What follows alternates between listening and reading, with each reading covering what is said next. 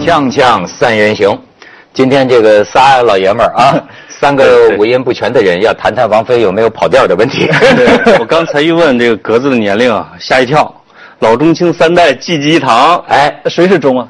我呀，哦，所以就看看出我们锵锵新一代了嘛。这个所以我们现在这个力推的，因为现在我们要找后台硬的，这也是背景是人民日报，呃，新一代有个最典型的特点，就是看不起王菲的演唱会。是为什么？呃，你没看两万块钱一场吗？不是瞧不上，是看不看不起哦，看不起。但是当然，事先我先得调查一下。我问这个格子啊，啊咱们这格子整天在这个侠客岛上发这个檄文。哎，彩夫，上次格子上了一回我们这个锵锵，我才发现爱你的人很多哎。啊，是吗？比王菲少多了。不是，我就问他这个，他这个八零后的吧，对你这我小师弟啊你知道吧？真是多大的哎。所以爱屋及乌。哎，现在真是后生啊可畏，对先生沦丧，是吧？这个后生，我问他，我说你王菲是不是你的女神？这我先得调查一下，呃，这并不是，确实不是。从来就不是。啊，从来不是。哦，所以你的观点，但是我周围挺多人拿她当女神的。哦很奇怪，都是都是女生，是你同龄人吗？呃，都是同龄人。要按说这个王菲的歌迷是有代际的，像这种九零后啊，泛九零呃，的，八零后，我是八零后。你八九年的就基本上就泛了，因为蒋方舟都说自己九零后，哦八九年的啊嗯，就所以就你这一代的年龄里边，王菲的歌迷其实数量很少的。多很多。我觉得我朋友圈好几个人在现场，然后我就跟他们调查了一下，看完他们在现场的这个朋友圈之后，做了一个决定，就把他们加到了特别关注里面。这以后买房子就知道找谁借钱了，知道吗？那 有钱啊，都是有钱呃，的，都有钱。那坐一场在前排七千八的那个，呃有翻四倍买到票的。我的说明你的朋友圈有钱。就那你知道几个人你知道我我为什么跟这个有点关系啊？当然我也买不起人家的票，但是我帮我的一个朋友。我这朋友是我非常重视的一个朋友，哎呦，就是他说你帮我搞到票，我想以我这江湖地位搞张票有什么难的？结果我溜溜折腾了一个多星期，我托了无数个人呐，最后才只给他找到一张票，所以我就知道王菲的这个演唱会，这也说明了，其实不是滞销，也不是说砸锅了，它真的很紧俏。你看现场那个影像还是满的。但是紧俏的到底是卖票还是赠票呢？我觉得赠票不会有那么大量，要不然那就赔死了。可能，他那之前的售罄啊，我觉得是阶段性的，因为每个网站和售票网站只给你分一一小部分或者之类的，你歘卖完了，你只能等下一波那种的。哎，你不是所有的卖完了。对，当然咱们也不要讲这个商业这么庸俗的事情，咱们还是谈艺术。艺术，哎，走音呗不是他到底算咱我听不出来。你你的调查是什么样？很很奇怪，它是抖音吗？我反正我看那个视频，呃，确实是走音了。我在现场的朋友都说没走音，说挺好的，非常完美的一场演唱会。我不知道为什么线上线下产生了如此大的差异，我也跟你有同感。有可能是因为我看的是一场免费的。我的朋友圈，在我就是在现场的那个，就坐在前头的。对我看发的那个文啊，哎呦，那感动的泪眼模糊，也可能耳朵也模糊了。就是说，就说哎呀，太美了，这是多少年的天籁，什么我又回到了从前。对，但是呢，这个上头写的什么金星啊，又手撕了，还有龚琳娜，龚琳娜龚琳娜讲什么气儿也没了，音色也丢了。龚琳娜的老公老老罗，老罗他放炮呢。对，这是我觉得这个是可以理解的。咱们有看球的经验啊，就是你在鸟巢里边看球赛的时候，看 AC 米兰和什么国际米兰，我根本就看不清这个球员做了一个什么动作什么之类的，一群人跑来跑去，认不清脸儿。就是在那个王菲的场地内的人啊，看和听听觉都是有都是听不清楚的。也就是人家听的是个气氛。你比如我听五月五月天演唱会，我就听的不走音，但实际上全世界人民都知道他走音。是吗？对哎，不是，现在走音是一个很普遍的问题嘛？因为我是承认我是五音不全的啊，我还是停留在老一辈无染级艺术家的那个感觉。我想当年我年轻的时候，什么李谷一啊，什么什么的，人家不走呃，郭兰英啊，我我我我感觉好像没人谈过他们演唱走音，我也不知道是不是啊。现在走音但是怎么最近两年？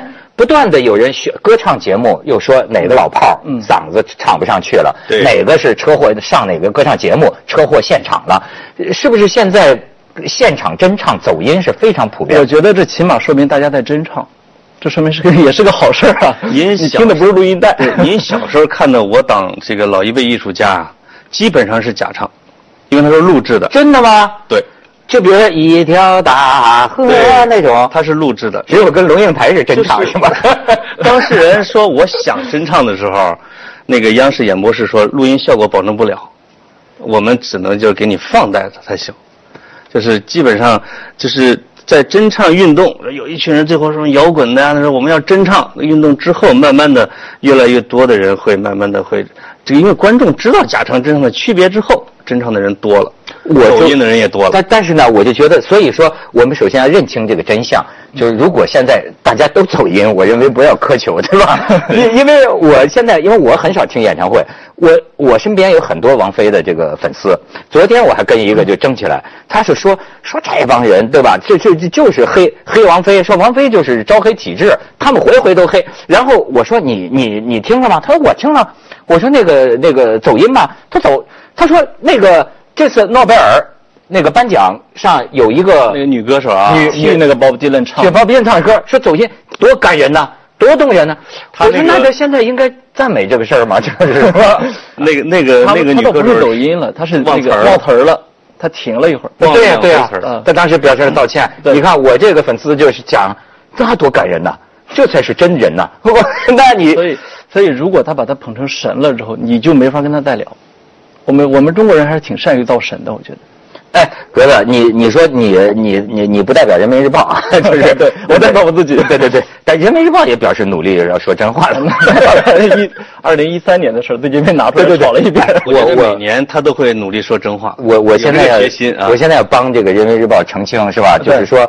大家又在黑了一把人民日报，就是说那个新年献词，说人民日报表示要努力说真话。今天我见到格子，他才告我是怎么回事儿。这是年经帖，二零一三年的一篇文章，呃，不断的被挖出来。哦，就是实际上，二零一三年人家人民日报就准备努力说真话了，对对是吧？，他实际上一直在努力我觉得说真话他一直在努力。假的，我也在努力，我也在努力，就是说，呃，看出你的努力了。对对对，你格子，你努力的说一说，对这次的这个都成了公共话题了，王菲天价演唱会，对你的感触最大的是什么？我的感触最大是这个天价票这个事情，天价演唱会这个事儿，我觉得公众把这个视角之所以放上来，是因为王思聪说这是天价天价演唱会，什么谁买票谁脑残。我觉得这事儿得这么看，说是收入了一个亿嘛，但是你得看跟什么比。你跟王思聪他爸比的话，那这一个亿就是一小目标。实现一个小目标。对你要是跟这周围的房子比呢，也就一千平房子，一千平房子呢，就是对王菲这种人来说压力非常小，对吧？嗯，但是你要跟这个，比如说我们跟西藏比，西藏到二零一五年它的 GDP 才破千亿，也就是说西藏那么大一块国土，那么多人民，一千分之一一场演唱会，所以这个之所以会有这个公众舆论的这个失衡啊，就在这儿，呃，贫富差距很大的一个社会。呃，面对一个亿，实际上是一个非常容易出现转折点的。为什么小目标是一个亿能够出现这么大的哗然呢？演唱会一个亿一样的。呃，但但是这不是一个愿打一个愿挨。我觉得对，大家一定要理解是这是个市场行为，人家嗯票卖得出去，你就别操这份心了是啊，啊。对，是啊，那这这就我我要唱歌，我卖一个亿，对吧？一张票，你只不只不过没人来而已嘛。它这个资源是稀缺的，就是呃，之前有一些搞这个呃这个这个演唱会的朋友啊，他们给讲，就哪些明星是赔钱的，哪些明星是保本的，哪些明星是赚钱的。因为明星他是他我就是一口价，你比如说我这一场演唱会五百万，我什么都不管，所有成本都是你自己的，你演出公司的，所以百分之八十的演唱会说是赔钱，因为你运作的问题，还有它的票房号召力的问题。所以会出现那些歌手会拼盘啊什么之类的，像王菲这种就是皇冠上的明珠，就是所有人都要打通这个打破脑袋去抢他的这个主办权的，就是他的票房就是那么高，就那么扎实，而且大家已经默认了它的市场价是高于这个平均价的，因为它几年办一次跟一年办几次的蔡琴老师、费玉清老师是是不一样的，所以他就是我觉得他就是演唱会里边的爱马仕。呵，我就我就卖一个演唱会，我这个价就就是这么高，我几年出来一次，要的是稀缺。但是你们觉得啊，这种明星现象也挺有意思。就今天社会更新换代多快啊！对就是甚至有的歌星刚冒个头就忘被忘记了对但是为什么王菲她永远就值这个价呢？我觉得这是最后一代传奇巨星。你不管你喜欢他不喜欢他，他就是最后一代传奇巨星，就是大众传媒时代能够塑造出来的全民偶像。你现在你想塑造一个全面偶像太难了。你看，你像你们八零后的，对已经认为王菲是阿姨啊，算算算不算阿姨姐姐吧，对吧？对，这你们为什么还有很多人那么粉她？我们就是在大众传播时代成长起来的。你想，这个网络包括移动互联网，移动互联网到二零零七年，苹果公司推出 iPhone 之后，才真正的迎来了它的一个浪潮。之前条件不成熟。但是你们不是应该现在更会唱新歌吗？那王菲当年火的歌，对对你们来说算不算老歌了？已经我们其实我觉得人大部分能记忆的歌都是十几岁，甚至小时候，就是你能够唱一辈子的歌。经典，这就是对，经典，对，嗯不管它水平如何，但是它就是你的经典。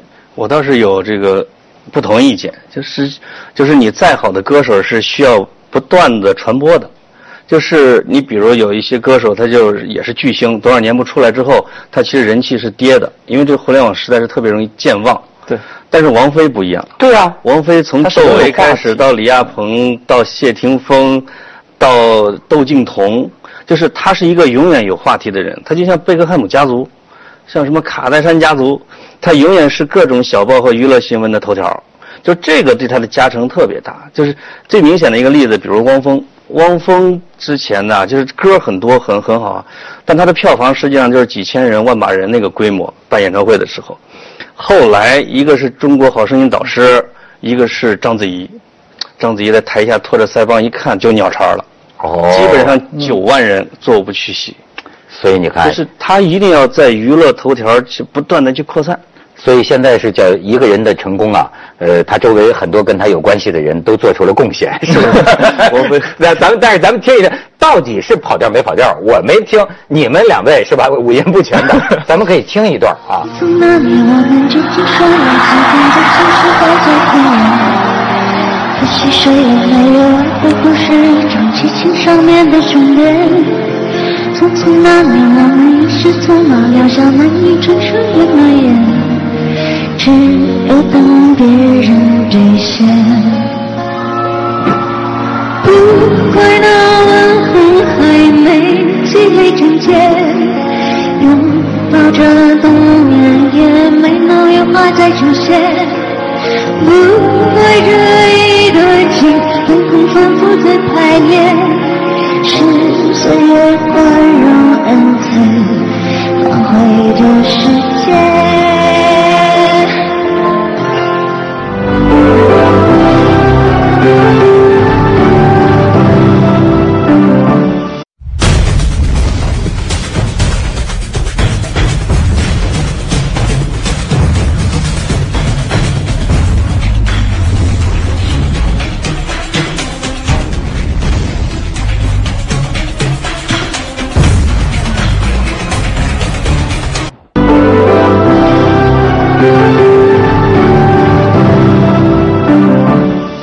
着是好像音响不太好，对，有点像老磁带放出来的卡了啊，有点因为我听王菲，我是迷过粉，真粉过王菲的。她那个就是天籁之声啊，空灵、啊，空灵给我们这留下很深的这个印象。但是我听她最好的歌声是 CD。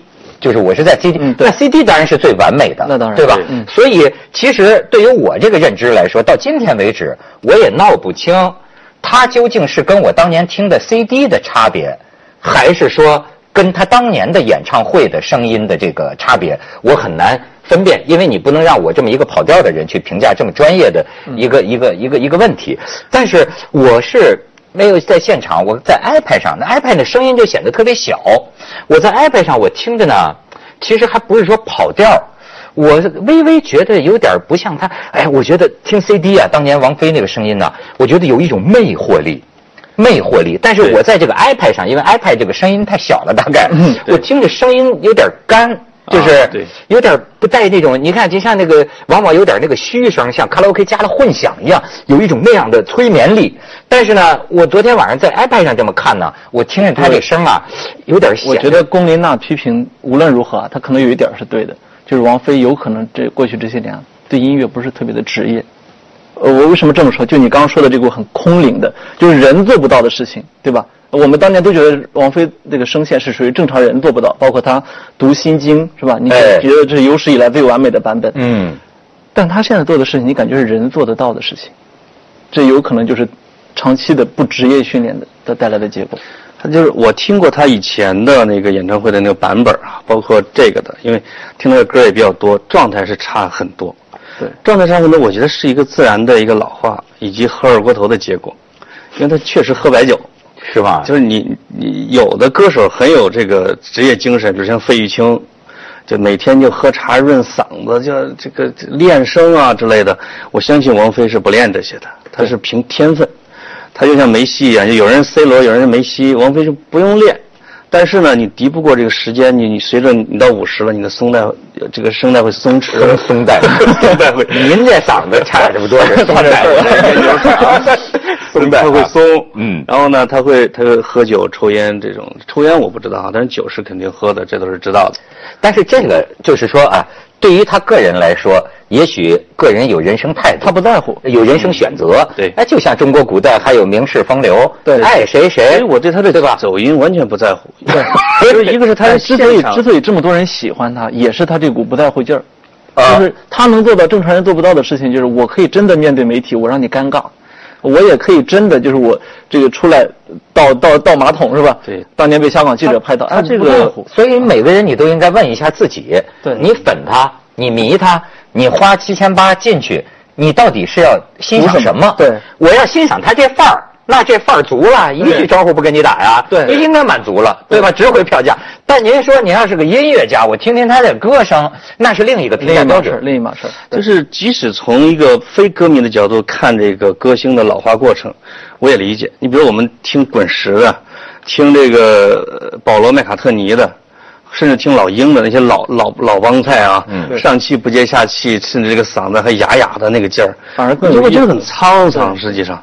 像前一阵去世那个里昂纳多科科恩科恩科恩那老头烟嗓子，对。那个伦敦奥运会那个保罗麦卡特尼的唱那个《Hi Jude》的那个，你会觉得也是上气接不上了，都已经七十多岁了人了。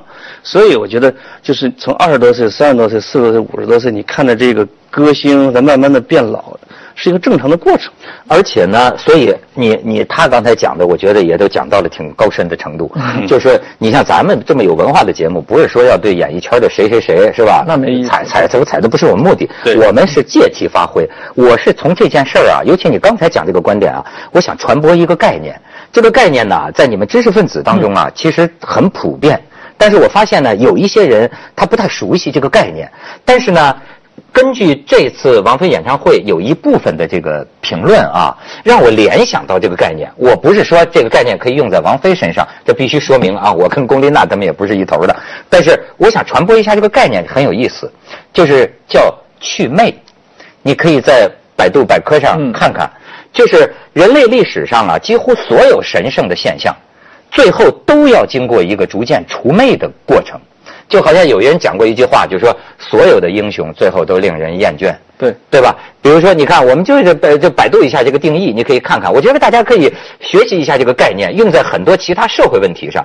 你看，这叫英文有这个称为除魅、嗯祛魅，指人类在对客观世界的研究中啊，逐渐排除精神体作用的一个漫长过程。通过一个又一个领域的祛魅、除魅，自然被逐步看作纯客观的物质集合。客观世界无生命，没有喜怒哀乐，不再与价值、意义等精神现象相关，更不受人类思想感情的支配。他这个解释对不对？这可以这讨讨讨论。我的意思是说，你看，很多人说，比如说中国从晚清一直到现在，很多观念呢都经历了一个除魅的过程。对，比方说在晚清的时候，皇帝那个时候皇帝就是有魅啊，有有这个啊，他天子啊，对他不是人呐、对吧？他是神呐、对可是你看，经过几十年，你最后发现溥仪进了监狱，然后出现在人民群众面前，你你就知道，哦，原来这个皇帝啊，也就是个普通人。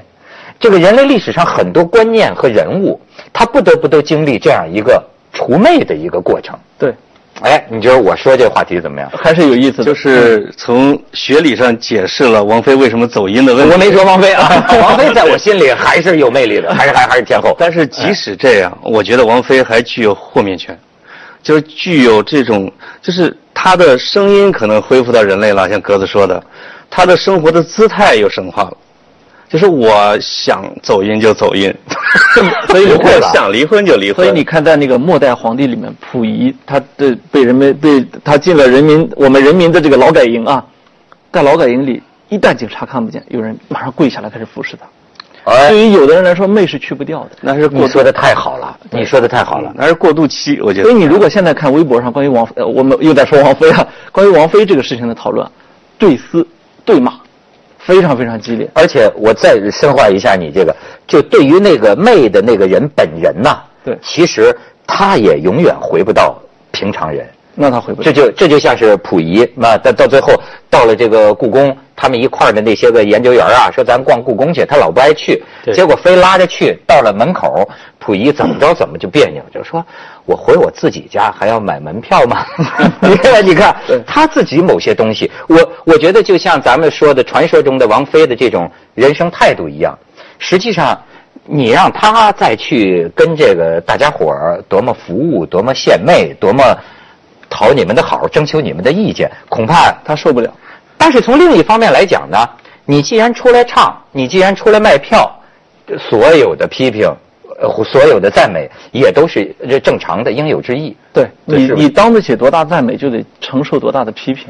我觉得王菲这点做的还是不错的，实事求是的说。也也也也反击龚琳娜，就是对她自己不会出口了，因为她自己出口的话，肯定是女神的形象就毁了。但娜姐会啊，那他的其他的班底会啊，就是会反击，这个是肯定的。就是我们说的这些人，王菲知不知道？他知道，但是王但是王菲会不会以我们正常人的方式回应？她不会。王王菲王菲好在她的她之前最早的市场定位，就是藐视一切人类规范的女神范儿。对，哎，我我越是不靠谱，她我越女神，我就信佛了，怎么着？我就这个，我又跟我的二十岁的小男友又复合了，怎么着？就是我认识的朋友里边，就是我的同龄人大一点的，说我们生活在世俗的纠葛之中，我们看着王菲践踏人类的一切习俗，我们觉得望尘莫及，我很崇拜她。所以我觉得这是另外一个王菲的女神一直会延续的一个。实际上，她为什么会认为她是践踏人类的习俗呢？她不就是在过她自个儿的日子吗？是你们爱拍她，你们爱偷拍人家，你给人拍出来了。它实际上它的光环能够影响到的是远远超出我们想象的。我前现在说前年，二零一七年了，前年的时候夏天我去了一趟西藏，净化心灵嘛，你知道我们去西藏都是这样的。哦，然后呢，我就去了一个很远的一个庙，到了庙里面呢，我发现这庙之前媒体没怎么报道过，但是特别的神秘，特别好，各种各样的新奇的玩意儿。是，然后结果呢，那个后来那个庙里老方丈出来见了一面，出来之后，人家告诉我说：“你知你不知道这个庙叫萨迦寺？”我说：“怎么了？”他说：“这就是当年传出来王菲出家的那个庙。”说那老和尚不得不出来面对了媒体。所以你觉得是净化心灵的地方，王菲人家早就影响过了。哎，这就是这个魅惑还在啊，吧？是吧是的气场还在。但是我心里还有一个当年特年轻时候的王菲，我还记得，我可以给你放一下。呃，现在我最大的烦恼就是，嗯，太红了。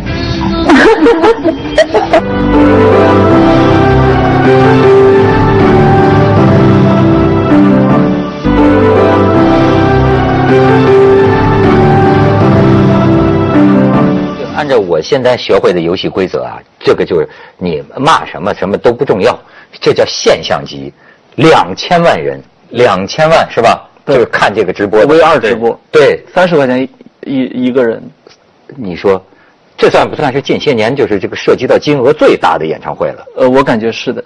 你在国外看演唱会也没这么贵的。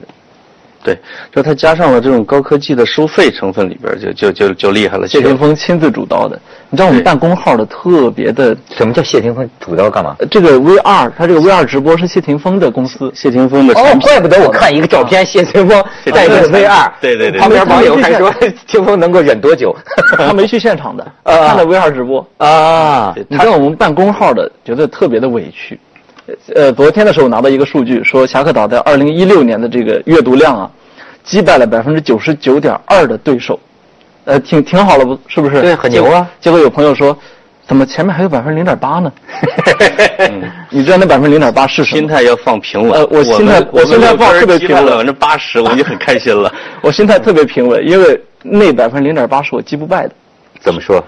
明星的绯闻、这个王菲的新闻，然后娱乐八卦、体育明星，然后再加上爸妈天天看的什么早上喝红豆，中午喝黄豆，晚上喝绿豆，可以活两百岁，这种健康养生，你击不败，哦，这个永远是最高的这。永远是最高的。时政在他们面前绝对不算主流，你击败百分之九十八，我觉得已经很过分九。十九点二。对对讲政治这么通俗，对，太低端了。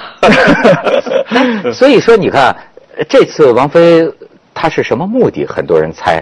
有些人说是缺钱了，还是说那他这次挣的满意了吗？这个是我百分之零点八吧。隔几年出来一次，是他这个地位的天后应该出来的，就是就像一个导演，他隔几年会出一个大片儿一样的哈。他这个演唱会之前的各种舆论造势、宣传，演唱会过程中的这种大家的分享，演唱之演唱会之后的案例总结，产生的 social 话题，是维持一个天后的影响力必不可少的。除非他完全要隐居了，我说我以后退隐江湖，我不再出来了，那我就不做这些东西。他如果还是天后，那他就一定会有演唱会来做。但是我觉得，如果我不是他，如果我是他，不缺钱的话，你抵不抵得住诱惑？我不会出来了。是吗不缺钱的话，我不会出来了也。有可能谢所以我说你把我 VR 推销一下，所以可能有很多身不由己的原因，身不由己，是吧？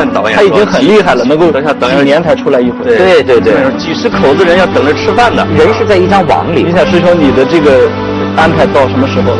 下个月起码安排满了吗？对呀、对呀、对呀、嗯所以他能这样，已经算是够够绝的了。